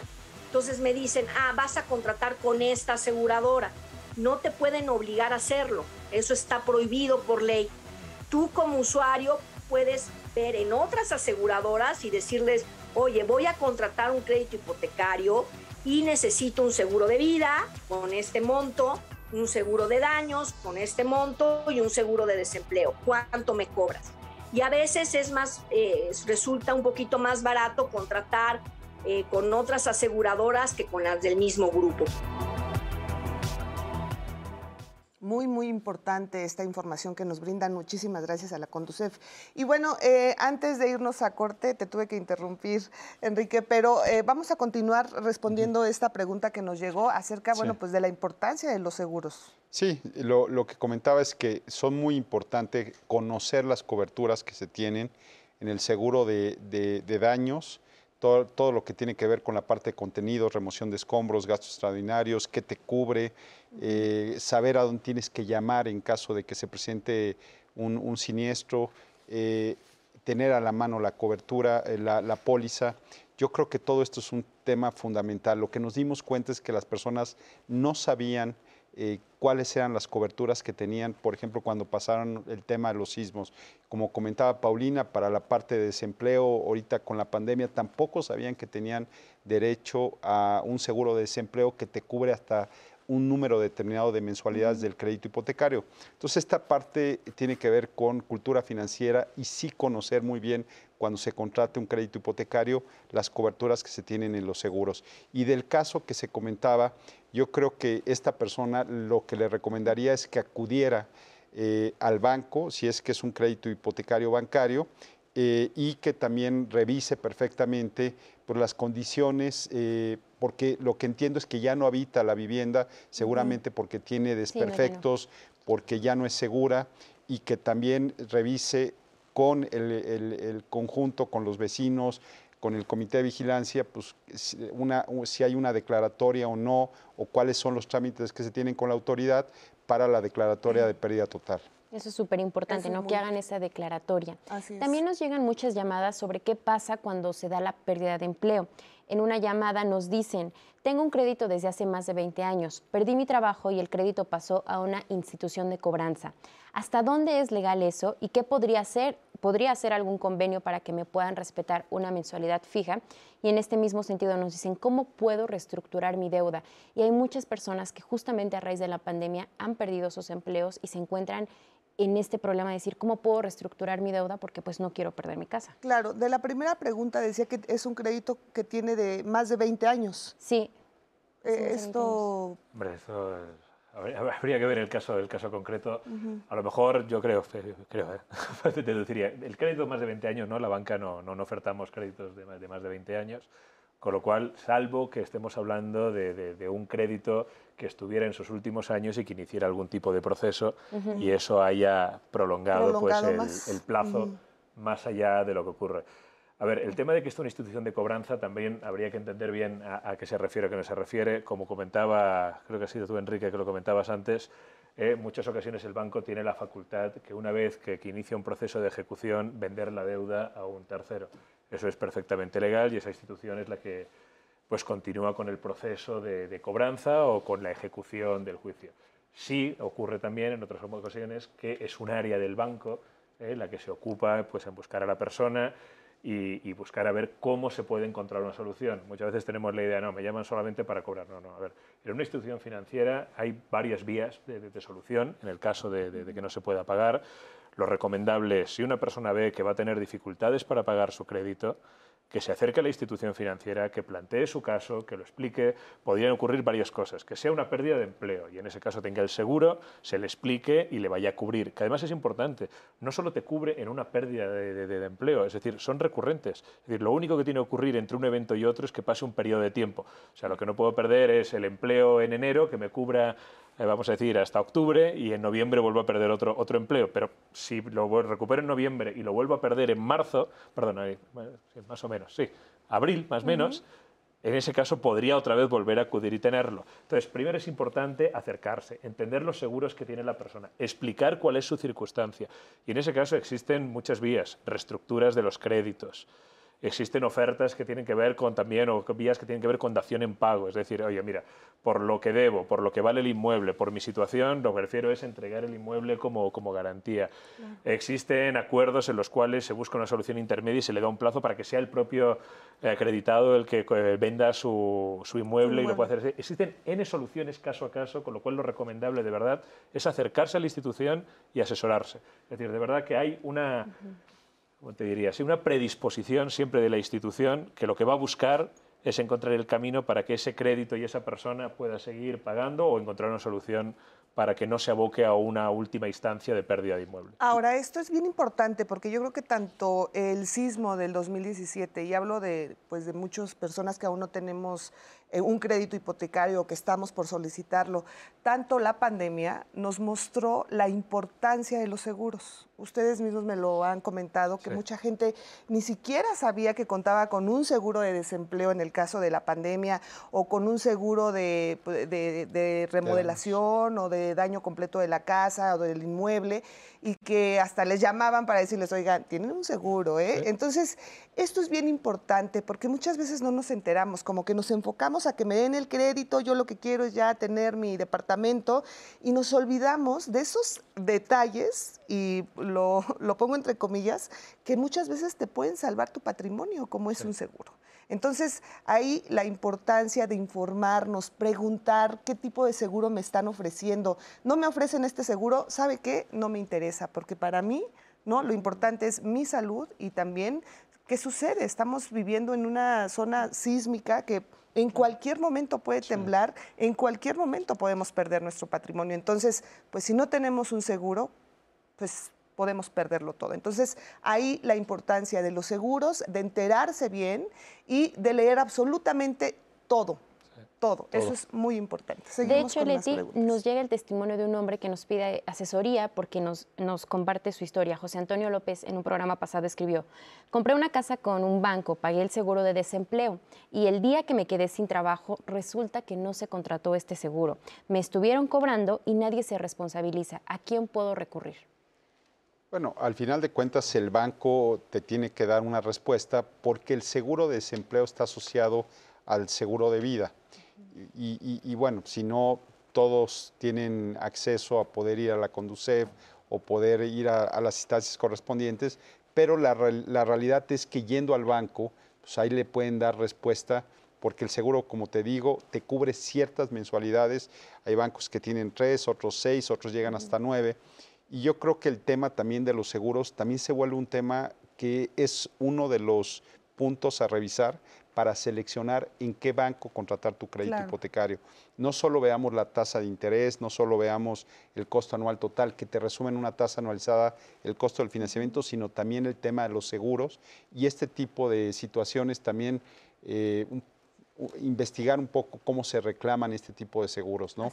Y, mi, consejo es que vaya con el banco, el banco le tiene que dar respuesta respecto de su seguro de vida. Justo hace poco escuchábamos un ejemplo que es muy, pero muy claro y que sucedió aquí en la Ciudad de México, esta explosión que hubo de estos departamentos en Avenida Coyoacán la semana pasada, me parece muy pocos días, y la jefa de gobierno salió a decir, no hubo daño estructural y estaban asegurados los departamentos. Entonces, pues es un gran alivio porque, bueno, son también accidentes que pueden suceder y que gracias a que estaban, o al menos eso informaron las autoridades, bueno, pues ya no le corresponde, imagínate que de repente explota tu vivienda y dices, oye, pues qué, qué, pasa en este, en este tipo de situaciones, ¿no? Que son accidentes. Ahora, yo les quiero hacer una pregunta. ¿Qué sucede si yo saco con mi pareja, con mi hermana o con cualquier eh, familiar un crédito y lo sacamos entre los dos? ¿Qué sucede si yo muero? Los, a ver, en la cobertura de los seguros eh, puede cubrir al titular y al coacreditado o al obligado solidario o, al, o, al, garante hipotecario, ¿no? es decir, por el costo del seguro de vida, ¿no? Eh, al menos en la institución que yo represento y en muchas otras será, será, será, similar, eh, cubre por, por, el mismo costo, cubrimos al titular, al coacreditado u obligado solidario o en caso de que exista garante hipotecario se cubre. Entonces, suponiendo el ejemplo que, mencionas, yo soy el, titular del crédito, muere el coacreditado, ¿no? El que aplica el seguro de vida. o sea, tienes la cobertura por ambas figuras del, crédito. Entonces, digamos, pues en, ese caso, el, digamos, los deudos reclaman el seguro de vida y en ese momento, pues este, la, aseguradora paga el banco, ¿no? El saldo este, remanente, el, saldo que, todavía esté pendiente por pagar eh, por parte de la familia y en ese momento se termina, le damos la carta de no adeudo a los, a los deudos y, puede, y, se concluye la relación crediticia entre los familiares y la institución financiera. Sí, puede, ser, como dice Paulina, que se pague, eh, como, como llaman, en función de si muere uno de los que comparecen o que participan en el crédito, se pague la totalidad del crédito y hay otras modalidades donde se paga en función de la proporción que tiene cada uno, o sea, que sacó cada uno. Entonces, hay esas dos modalidades, pero en realidad la mayoría de los bancos ya aplica la, la que comenta Paulina, donde se paga la totalidad del crédito. Ok, aunque mi pareja pague el 50%, yo el 50%, se paga la totalidad. La totalidad. o sea, no es de que entonces él se va a quedar con toda la deuda. Es lo que llaman a primera muerte, ¿no? El, el, que se paga la totalidad del, del saldo insoluto del crédito, aunque participen dos personas. Dos personas, muy bien. Continuamos con las preguntas. Así es, Leti. De hecho, gracias a las personas que están siguiendo esa transmisión, tanto en Facebook como en YouTube, nos están llegando muchos comentarios sobre Infonavit y Fobiste. Ya tuvimos dos programas, uno para Infonavit y uno para Fobiste, así que los invito a que si tienen dudas pueden checar el programa, está completo tanto en YouTube como en Facebook y también aparece la información de las instituciones, las canalizaciones y también la información de los invitados si ustedes quieren checar alguna duda en específico o tienen alguna situación con sus créditos en Infonavit y en Fobiste, así que les recuerdo que ahí están los programas. Y sobre los créditos hipotecarios nos dicen, ¿es factible cambiar mi crédito de Infonavit a un banco? Nos dicen que llevan 13 años pagando, pero pues la realidad no sienten que baje su deuda, entonces quieren saber si es posible cambiarlo a un banco y si sería lo mejor. Sí, realmente hoy día lo que se ha buscado es que haya una movilidad de los créditos hipotecarios, que se puedan cambiar entre bancos. La verdad hay mucho movimiento de créditos que están en un banco, se cambian a otro para buscar mejoras en las condiciones de, crédito, la tasa de interés, la mensualidad y también entre organismos de vivienda con la banca. Entonces lo que se busca es que sea libre, inclusive hay créditos que pueden estar en salarios mínimos o en UMAS y, se cambian a pesos y se cambian también de institución y lo que se busca es que al final sea una libre movilidad de los créditos. Hay que revisar, y eso es uno de los aspectos importantes, si no tienes comisiones por prepago, porque hay en, algunos casos créditos que traen comisión por prepago y lo que implica el que muevas tu crédito es que tengas que pagar esa comisión. Entonces hay que revisar perfectamente las condiciones que tiene tu crédito hipotecario. Sí, porque justo también nos pregunta Lililo, si yo tengo mi crédito en UDIs, ¿es posible cambiarlo a pesos? Totalmente factible y inclusive eh, la verdad es que es muy conveniente tener tu crédito en pesos porque como, como se comentaba, son en pesos, tasa fija, pagos conocidos durante toda la vida del crédito. Lo que platicábamos eh, en la ocasión que estuvimos viendo los créditos del Fobiste es que cuando está en UMAS, que está vinculado con la inflación, es que cada año se incrementa el valor de la UMA y lo que tiene es que se incrementa tu saldo insoluto, lo que le debes a, a la institución, y tu mensualidad. Entonces, a veces cuando el incremento en la inflación o en el incremento en la UMA es alto, pues tu mensualidad el, siguiente año va a tener un incremento eh, en relación a esta variable y cuando es en pesos permanece fijo durante toda la vida del crédito. Nos dice Ana Flores en una llamada, mi hija trabaja en un banco y tiene un crédito hipotecario. El problema es que su interés se lo elevaron hasta el 10. ¿Eso está permitido? Sí. Eh, a ver, el cuando un empleado solicita un, crédito, es, muchas, en muchas instituciones es una prestación. ¿vale? Eso quiere decir que, tiene acceso a una tasa pues, subsidiada, para decirlo en cierta manera, muy ventajosa justamente por su condición de empleado. Lo que tiene que fijarse cualquier empleado cuando contrata es que ese mismo contrato de crédito ya prefija, prefija las condiciones en el caso que se desvincule su relación laboral con, la institución. Entonces, normalmente lo que pasa es, bueno, finaliza mi relación laboral con la institución financiera, yo venía pagando X, pues paso a pagar Y como fijaba mi contrato. En el caso concreto de esta persona, si, si la pregunta la hace estoy presuponiendo, perdón, pero si la hace porque sintió que se le elevaba de una manera pues que, no está conforme, pues tiene dos opciones. La, primera es acercarse a la propia institución donde tiene el crédito y decir, oye, eh, soy buen cliente, estoy aquí, estoy pagando mi crédito, no me parece que me estés aplicando unas condiciones adecuadas eh, y solicite pues una mejora de condiciones y en el caso de que la institución no, no le atienda, pues los, tiene la opción de lo que estamos comentando aquí, es decir, a día de hoy que es cambiar su hipoteca a otra, otra institución, que eso es algo que de verdad se han dado condiciones muy favorables, que todas las instituciones bancarias estamos promoviendo de una manera muy activa, al punto que yo te diría que, que ahora mismo, ¿qué puede suponer del total de la colocación? Un 10%. Pues un 10% más o menos de la colocación de créditos, esta movilidad de créditos entre una institución y otra. Entonces, pues invitarle a que no tiene por qué conformarse si no está Si no está, si no está a gusto, se puede cambiar sin, ningún problema. Ahora vamos a ver esta siguiente información acerca de cómo evitar eh, pues ser víctimas de algún fraude. Comprar una casa o un departamento en preventa puede tener muchos beneficios, principalmente que el precio suele ser más bajo. Sin embargo, las preventas pueden ser riesgosas porque algunas personas las utilizan para cometer fraudes inmobiliarios.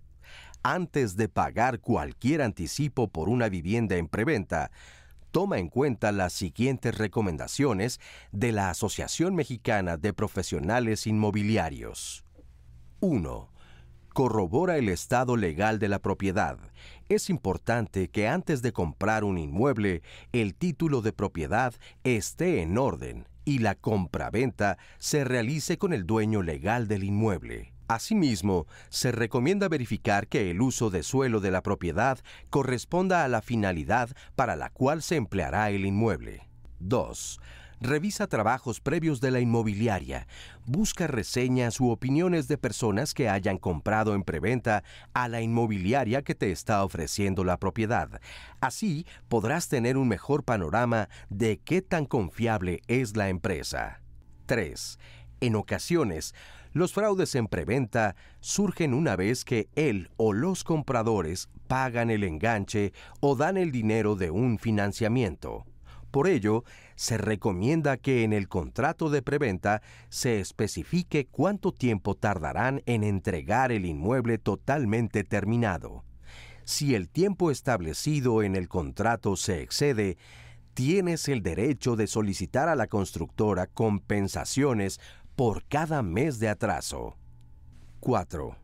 Toda constructora o inmobiliaria confiable ofrece garantías por sus inmuebles construidos, puede ser de uno o más años en los que cubran el arreglo o compensación por algún desperfecto en la construcción del inmueble. Si no te están ofreciendo garantías, tal vez es mejor asegurar tu inversión con otra inmobiliaria que sí lo haga, pues cuando no te ofrecen una garantía, te arriesgas a que te vendan algo de mala calidad y requiera reparaciones que tendrás que cubrir tú y al final terminarás poniendo más dinero de lo que tenías planeado. 5. Busca ayuda por parte de un agente inmobiliario. 6. No pagues ningún anticipo sin indagar más profundamente sobre los puntos anteriores. Pues sí, de mucha utilidad también, sin lugar a duda, esta información. Antonio, ¿qué tan común son estos fraudes eh, en preventa? Bueno, afortunadamente cada vez menos. Y yo creo que, tiene que ver con, dos circunstancias. Una, pues la profesionalización del sector. Es decir, yo creo que es un sector que con el paso de los años se ha ido profesionalizando ¿eh? con lo cual esas garantías que, la cápsula estaba pues, mencionando pues, es más normal que se den, o sea, se busca justamente que la persona ¿eh? pues, invierta con, con la tranquilidad ¿eh? de que se le están dando una serie de, garantías que va a reforzar su confianza y quitarle esa preocupación de que puede tener un fraude. Y la segunda, pues la, cada vez la mayor educación afortunadamente, de, las personas, o sea, que, acceden a una compra de un inmueble o a la contratación de un crédito, yo creo que además nos estamos preocupando pues todos los integrantes del gremio en las diferentes partes, sea pues los bancos, sea las desarrolladoras, sea las instituciones de vivienda, sea quien sea, pues cada vez en fomentar más el, el, justamente eh, explicar con mucha claridad a las personas todos los temas que, que, tienen que revisar. Entonces te diría, desafortunadamente sí existe, con lo cual muy buena la cápsula, recomendación seguir todas las indicaciones que, que, están poniendo allí, pero afortunadamente cada vez es un fenómeno que se está dando de menor medida. Así es, informarnos, como bien lo decía, investigar, preguntar, eh, eso, es, eso es sumamente importante. Vamos a hacer una breve pausa, regresamos, todavía tenemos mucho, mucho de qué hablar y tenemos preguntas. Así es, Leti, fíjate, nos están preguntando cuál es el interés más bajo que ofrecen los bancos, si ya tengo un crédito hipotecario, ¿puedo pedir otro para construir? ¿Es cierto que cuando adquiero un DEPA por remate bancario se obtienen los problemas preexistentes? ¿Puedo obtener un crédito fuera de México? Esas son las preguntas que en el próximo bloque vamos a responder, así que si usted tiene dudas, aproveche para mandarlas durante la pausa, porque regresando le vamos a dar respuesta a todas, Leti. Así es, vamos a estar dándole respuesta. Vamos a una muy breve pausa y regresamos aquí a Diálogos en Confianza.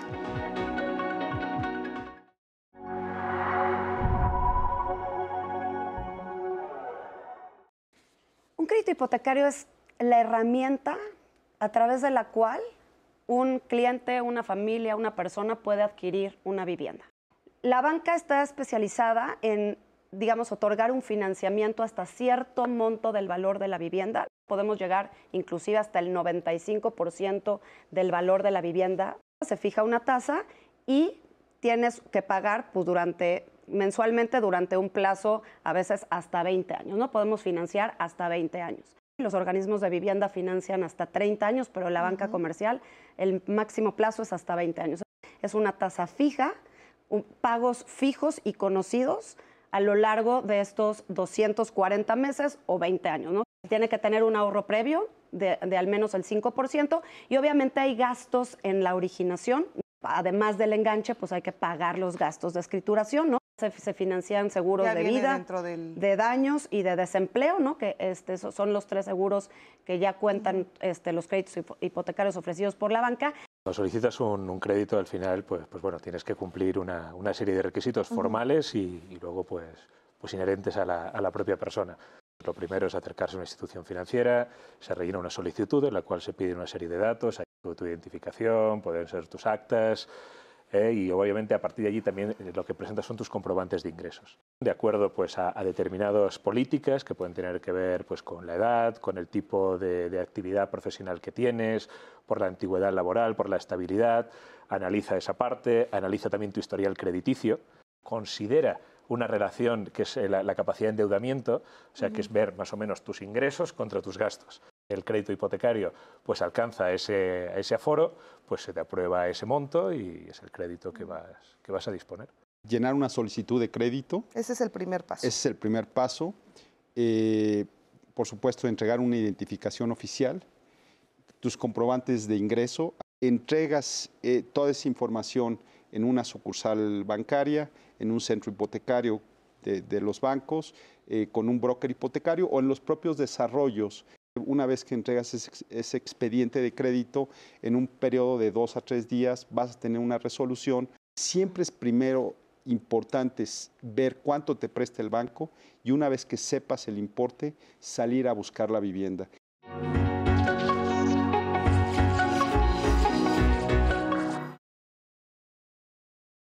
Al contratar un crédito deberás cubrir una serie de gastos iniciales como son el enganche, que generalmente es del 5 al 20% del valor del inmueble, el avalúo, que es una estimación del valor comercial de la propiedad, los gastos de investigación, los cuales realizan los bancos respecto a tus datos generales y antecedentes crediticios, los gastos notariales, que incluyen la escrituración, honorarios del notario público, impuestos, gestoría de certificados y gastos en el registro público de la propiedad. También es importante considerar que al contratar un crédito hipotecario deberás pagar una cantidad por concepto de seguros. Generalmente este tipo de créditos incluyen seguro de vida, daños y desempleo, Infórmate sobre sus condiciones por si es necesario utilizarlos.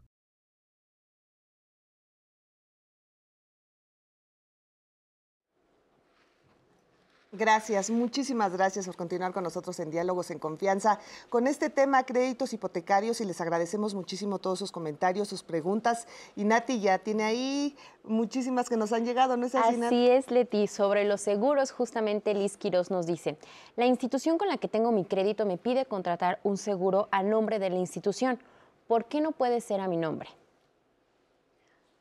Mira, naturalmente no es que no sea el nombre, eh, o sea, nombre del cliente, eh, evidentemente que cubres el cliente, pero el beneficiario preferente es la institución financiera mientras persista el crédito. Voy a poner un ejemplo muy claro. Por ejemplo, en el seguro de vida, si fallece el titular o el coacreditado, es decir, la, persona que cubre el seguro de vida, y existe un remanente, ¿no? digamos, del saldo insoluto, ese remanente evidentemente va para los deudos. Entonces, en realidad no es que no cubra al cliente, sino digamos, al inicio del crédito, como el que todavía existe la relación crediticia entre, entre el acreditado y la institución financiera, el beneficiario preferente es la institución financiera, ¿no? Muy bien, nos llamó Jorge Garibay y nos pregunta, adquirí una propiedad y hasta la fecha la sigo pagando, pero al momento de quererle escriturar a mi nombre, no puedo porque está a nombre de la constructora. ¿Qué puedo hacer en este caso? Habría que, conocer el, caso concreto, pero así a, a pronto suena un poco a fraude. Esa, es la verdad. Finalmente, pues cuando alguien contrata un, pues, eh, una preventa, se acerca a un desarrollo y pues, hace una preventa con, con, ese desarrollador y que tiene unas condiciones en las cuales pues, va a ir pagando una cantidad inicial y unas cantidades mensuales, se acaba fijando pues, un plazo máximo que, que tiene el desarrollador para, para entregar. Cuando llegue esa fecha, cuando el inmueble ya tiene, pues está finalizado, ya, ya está en condiciones de ser transmitido, pues a la persona se le requiere ¿eh? para que acuda frente a un notario público y escriture su, su, propiedad. en el caso de que esto no haya ocurrido, sea porque no han finalizado eh, pues el desarrollo, o sea porque el desarrollador no está en condiciones de, de llamarle o simplemente no quiere, pues bueno, en este caso la, recomendación es que, busque asesoría, asesoría legal. Obviamente, primero que agote las vías con el propio desarrollador, que igual tiene una explicación o le da una solución o le da una compensación por el tema, pero si vea que la solución pues ya tiene poca, pocos visos de darse, mi recomendación es que busque asesoría legal. Muy bien, Blanca Estela en Facebook. ¿Cuál es el interés más bajo que ofrecen los bancos? Mira, Hoy día hay tasas de interés que están abajo del 8%, la tasa promedio que dan los bancos está alrededor del 9%, dependiendo, eh, por supuesto, las características del crédito, el enganche que des y una serie de características es la que determina eh, la tasa de interés, ¿no? Pero esta puede ir desde niveles del 8% hasta prácticamente el 10%, más o menos es el rango. Y yo creo que es importante ver la tasa de interés, pero también mucho el costo anual total, que resumen una tasa anualizada del costo del financiamiento y lo que ya comentábamos aquí, también los seguros. Los seguros también tienen que ser una variable para tomar la mejor decisión y la verdad, como decía Paulina, este es un sector muy, muy competitivo, o sea, hay una fuerte competencia entre los bancos y lo que ha permitido es que se le trasladen las mejores condiciones a los clientes. Muy bien, también nos dicen, si ya tengo un crédito hipotecario, ¿puedo pedir un segundo crédito para comenzar a construir? Sí, al final depende de la capacidad de pago. Es decir, no hay un límite de, créditos, o sea, no, hay una política que diga, oye, solo puedes tener dos créditos, o tres, o, uno. Es decir, finalmente acaba dependiendo de tu capacidad de pago. Si las condiciones que hemos visto en un inicio eh, se, dan, pues no hay ningún inconveniente para que la persona acceda a otro, otro crédito hipotecario. Ahora, yo quisiera preguntarle, si yo tengo un terreno y quiero construir, ¿puedo solicitar un crédito hipotecario? ¿Hasta dónde abarca un crédito hipotecario? Sí, sí si me permites, hay una gama muy amplia de créditos hipotecarios.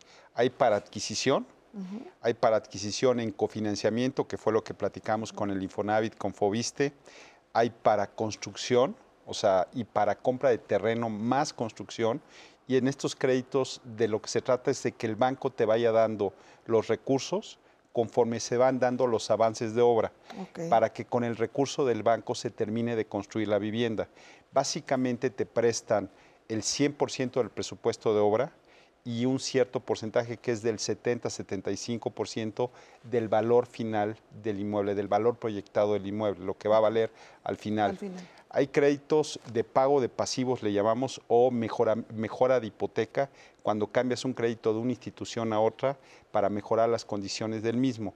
Ahí se puede ajustar el plazo, se pueden cambiar, eh, se baja la tasa de interés, baja tu mensualidad. También se tienen créditos de liquidez. Esto es cuando yo tengo una vivienda libre de gravamen, lo que hago es la hipoteco y obtengo los recursos con destino libre. Principalmente se utiliza para consolidar deudas. Si tengo deudas de préstamos personales, tarjetas de créditos, créditos automotrices, que son de tasa más alta y plazo más corto, lo mando a largo plazo, lo mando para que la mensualidad que tengo baje. Entonces eso es también muy importante.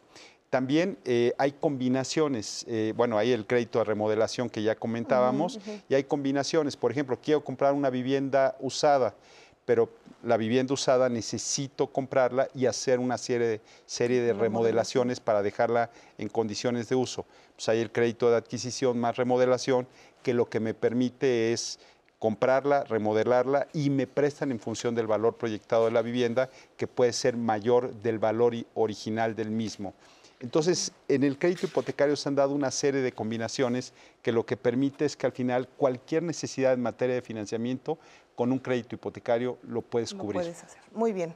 Pues vamos a continuar con más preguntas, pero antes quiero presentar a Andrés Castrera, nuestro especialista en artes escénicas, quien hoy nos va a hablar de una obra muy interesante, de verdad, La Caída, ¿no es así? ¿Cómo estás, Andrés? ¿Qué nos cuentas el día de hoy? Hola, ¿qué tal, Leti, Natalia, amigos y amigas de Diálogos en Confianza? Pues justamente vamos a hablar de 1521, la caída, porque bueno, entre tantas cosas que ha habido, entre las aperturas, cierres de teatro, entre el resurgimiento poco a poco de la cartelera, no pudo pasar desapercibido pues un tema medular que tocó a varios creadores y a varias creadoras de teatro nacional, que es justamente que en este mes se cumplieron los 500 años de la caída de México Tenochtitlan, eh, envuelto en polémicas, envuelto en personajes de los que siempre se ha hablado y sobre todo que han salido a la luz hablando de teatro, nuevos personajes, estos personajes pues que nunca tuvieron voz en las historias oficiales, ahora sí que ni de un bando ni de otro. Y David Holguín, uno de nuestros dramaturgos y directores mexicanos contemporáneos más prolíferos, pues no se quedó con las ganas de escribir esto, que además es un titán contemporáneo. ¿Qué quiero decir con esto? Son 21 monólogos escritos de la inspiración de David Holguín, de personajes, por supuesto, desde Cortés, La Malinche y Moctezuma, que sabemos que iban a aparecer ahí,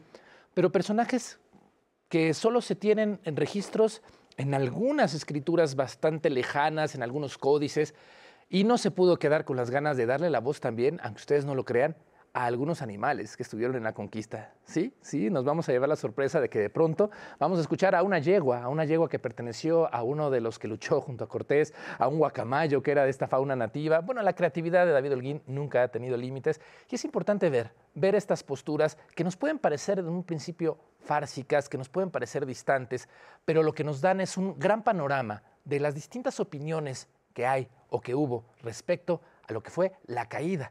Obviamente no van a ver ustedes los 21 monólogos, ya, ya se me están espantando de que van a estar sentados ahí eternamente, porque los ha dividido en cuatro programas. En cada programa vamos a ver cinco o seis monólogos.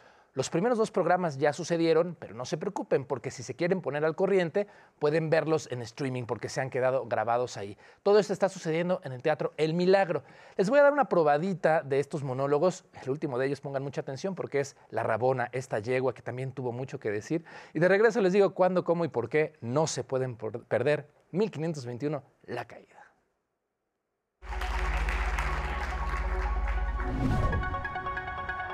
Poca agua queda y ciertos paisajes reales en marzo de 2020. Hoy son espejismos. Calles absolutamente vacías en esta ciudad irreal.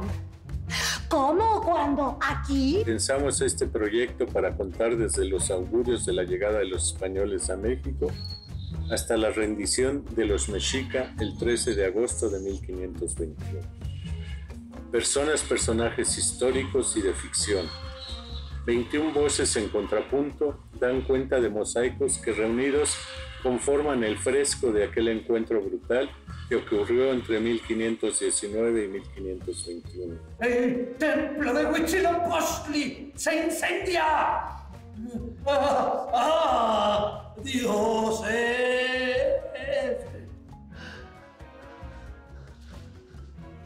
Le llevan a Montecosoma un hombre estrechado, ¿eh?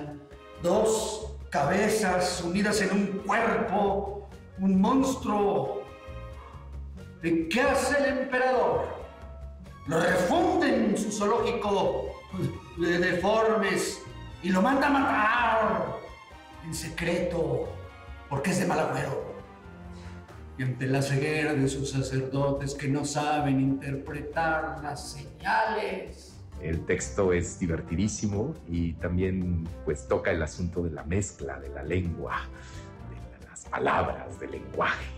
Entonces, nada, estoy muy contento, ya a punto de estrenar y estamos muy contentos aquí en el milagro de poder hacer teatro. Después de todo esto que estamos viviendo, estamos aquí en el teatro. Así que los esperamos, no se pierdan estos textos que son magistralmente escritos por el maestro David Holguín y sé que la van a pasar muy bien y que nos vamos a identificar con muchos de los personajes. Cortés nos dijo entre caricias, sois mi arma secreta. Y que ese día entraríamos en batalla por primera vez.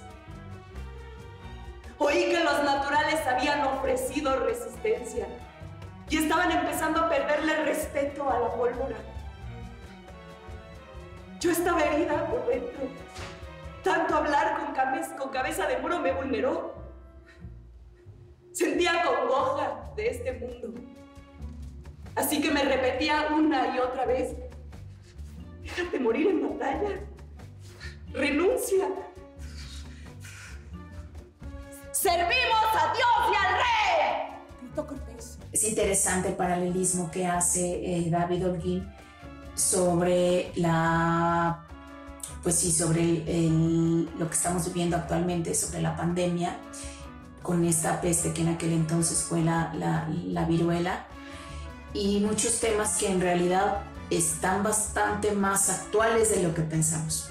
Pareciera que no hemos pasado por esos 500 años. Justo esa es la pertinencia de esta hora de 1521, la caída. ¿Cuántos de estos temas siguen vigentes?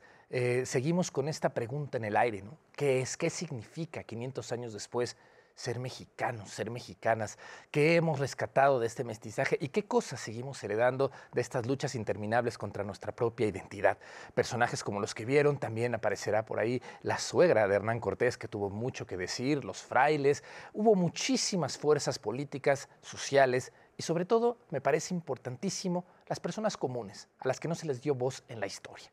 Esta historia, 1521 la caída, el tercer programa inicia hoy a las 8 de la noche, lo pueden ver también el viernes a las 8, sábado a las 7 y el domingo a las 6 de la tarde, hasta todo lo que queda de este mes de agosto. Y también la pueden ver en streaming. Desde donde estén ustedes, desde su pantalla, pueden verla totalmente en vivo. Y les repito, los programas anteriores pueden verlos porque pueden comprar un bono por un precio especial para ver los cuatro programas de 1521 La Caída. Así que no se la pierdan porque este se va a volver un clásico, un clásico de nuestro teatro contemporáneo. Aquí nos vemos la próxima semana para seguir hablando de teatro mexicana en Diálogos en Confianza por el 11. Claro que sí, nos vemos el próximo jueves, Andrés. Muchísimas gracias por tus recomendaciones, como siempre, muy buenas. Y bueno, pues ya estamos llegando a la parte final de este programa, Créditos Hipotecarios, y seguimos teniendo preguntas, Nat. Así Vamos a tratar Leti. de responder. Le quiero agradecer también a todas las personas que nos han llamado hoy, en especial hoy al señor Estanislao Chavarría, que nos mandó una pregunta sobre Infonavit. Y yo lo invito a que en nuestras redes sociales, en Facebook, en YouTube, ahí pueden checar porque ya tuvimos un programa completo, dos horas especialmente dedicadas a Infonavit. Asimismo, ahí está la información, las instituciones a las que ustedes se pueden comunicar en caso de que tengan un caso específico y requieran una solución. Tanto para Infonavit hubo un programa como para Fobiste. Así que recuerden que está guardado y no se preocupen si no lo pudieron ver. Y continuando con nuestro tema de hoy, que son los créditos hipotecarios, nos dice Anilú Solorio, ¿es cierto que cuando adquiero un DEPA por remate bancario, obtengo los problemas preexistentes que ya tenía el departamento? Bueno, ya lo comentaba Nati, este, Leti, ya lo comentaba muy bien Tony, no, todo depende ¿no? de, de- de la etapa en la que esté el juicio al inmueble. ¿no? Digamos, si todavía está en la etapa procesal, ¿no? la, la recomendación es, este, puedes comprar los derechos litigiosos, ¿no? que ya, también lo mencionaba Enrique, ¿no? esa puede ser, puede ser una opción y sí, pues ev- evidentemente ahí tendrás que seguir el, el- el- el- el trayecto del juicio ¿no? hasta que se formalice y pues puedas adjudicarte la, la vivienda al 100% o si ya está en la etapa final ¿no? de, de- de este juicio, es decir, ya, ya, ya hubo sentencia, ya se dictó sentencia, pues evidentemente ya, ya el inmueble está adjudicado y, y, por supuesto pues puedes adquirir el inmueble sin, sin digamos, esta, esta problemática legal que existió durante todo el juicio. ¿no? Perfecto. Gabriela Soto nos pregunta, ¿puedo adquirir un crédito hipotecario viviendo fuera de México? A ver, eh, estamos refiriéndonos a una persona que vive fuera de México Y quiere comprar, comprar un aquí. inmueble en México. Vale, ese, ese es un producto que, que poquito a poco está, está saliendo en, en México. En el caso de nuestra institución, si la residencia se tiene en determinados países, eh, sí es posible. Ah, perfecto. Nos dicen también en las llamadas Rafael Torres Rendón, una familiar ya cubrió su deuda, pero tiene dificultad para la liberación del gravamen. ¿Dónde es recomendable que él asista? ¿Al registro público de la propiedad o a la Conducef? Bueno, si lo hizo a través de un crédito, eh, a través del banco, porque el banco se encarga de hacer todo el tema de la escritura de la cancelación de la hipoteca, te ayuda en todo este procedimiento y al final de cuentas yo creo que este es un paso fundamental, ¿no? Eh, el que tengas tu escritura de cancelación una vez que terminas de liquidar un crédito hipotecario y sobre todo pues que este eh, al final se libere el gravamen en el registro público. Muy bien. Muy bien. Pues estamos ya llegando al final de este programa, pero a mí me gustaría, eh, Paulina, comenzar contigo. Eh, ¿Cuál sería tu conclusión de este tema? ¿Qué les dirías a las personas que nos ven? Yo te diría, Leti, la verdad, yo creo que es un extraordinario momento para adquirir un crédito hipotecario, pero como ya lo mencionaba, todo depende pues, del momento de la vida que esté pasando la persona o la familia, ¿no? Evidentemente, la vida no se detiene, ¿no? La vida continúa, las familias crecen, los hijos crecen, este, etcétera, etcétera. Yo creo que, yo creo, pero es un buen momento, ¿no? Hoy, hoy la- gracias a la gran competencia que hemos creado entre la banca, pero también esta gran comunidad, insisto, con los desarrolladores, con los organismos de vivienda, este, con, con las diferentes, con, con- con el gobierno, etcétera, hemos podido este, pues, generar ¿no? un mercado que va evolucionando, evidentemente todavía, todavía hay camino por, por- por trazar, pero yo te diría es un, es un buen momento acercarse, ¿no? Lo que sí es bien importante para toda la audiencia es asesorarse bien, Así es. acercarse a la institución, ¿no? a los asesores hipotecarios, para que le recomienden cuál es la mejor opción. ¿no? Siempre va a haber un mejor producto que se adecue a sus necesidades. Muy bien, muchísimas gracias. Antonio, en un minutito, ¿cuál sería tu conclusión? Por no ser repetitivo, porque si no esto va, va a tener mucho de, de coincidencia, de- de ¿verdad? Yo la, la recomendación que, que daría, y en función de muchas de las preguntas que, que denotan en ocasiones la, la preocupación ante temas inciertos, que, que la gente no, no, no, las personas no tengan miedo a preguntar. O sea, la vocación de los bancos y la obligación, o sea, no solo la vocación, la obligación es ser muy transparentes muy transparentes en explicar claramente todo, no solo lo que consiste un crédito, los accesorios, eh, los otros procesos que tienes que pasar. No deja de ser un proceso complejo, pero que esa complejidad o ese desconocimiento eh, no haga que las personas se retraigan o en un momento dado acepten cosas que, que no conocen o, o- o que en un momento le generen una duda. Así que no es. tengan dudas, que nos pregunten, que nos exijan, porque de verdad es nuestra vocación y nuestra obligación. Perfecto, muchísimas gracias, Antonio. Y en mi caso yo te diría que ha avanzado muchísimo el crédito hipotecario. Hoy día pues ver una vivienda progresiva desde la compra del terreno, su construcción, su remodelación, su venta y adquisición, hasta llegar a un tema de liquidez o refinanciamiento que realmente hay un producto hipotecario durante todo el ciclo de vida de una persona. Así es. Pues yo les quiero agradecer de verdad a los tres que hayan estado aquí en Diálogos en Confianza. De verdad, de verdad, nos abrieron muchísimo la mente, el panorama acerca de los créditos hipotecarios. Yo espero también a ustedes que están en casa les haya servido toda esta información tan importante que nos brindaron el día de hoy. Y quiero agradecerle también a Nati, como siempre, que estuvo muy pendiente de todos sus mensajes. Nati. Gracias, Leti. También a las personas que nos acompañaron en redes sociales, Isabela Flores, Lisa Lacourt, Mirna Brito, Patricia Florán, Gabriel Gutiérrez, Mauricio Mosqueda, Berta Peña y Cristina Ruiz, gracias. Y recuerden que el programa completo y todos los datos de contacto de instituciones quedan en redes sociales, Leti. Así es, muchísimas gracias. Lo invitamos a que se quede aquí en el 11 y yo también lo quiero invitar para que me acompañe a las 9 de la noche en el Noticiero Nocturno. Gracias.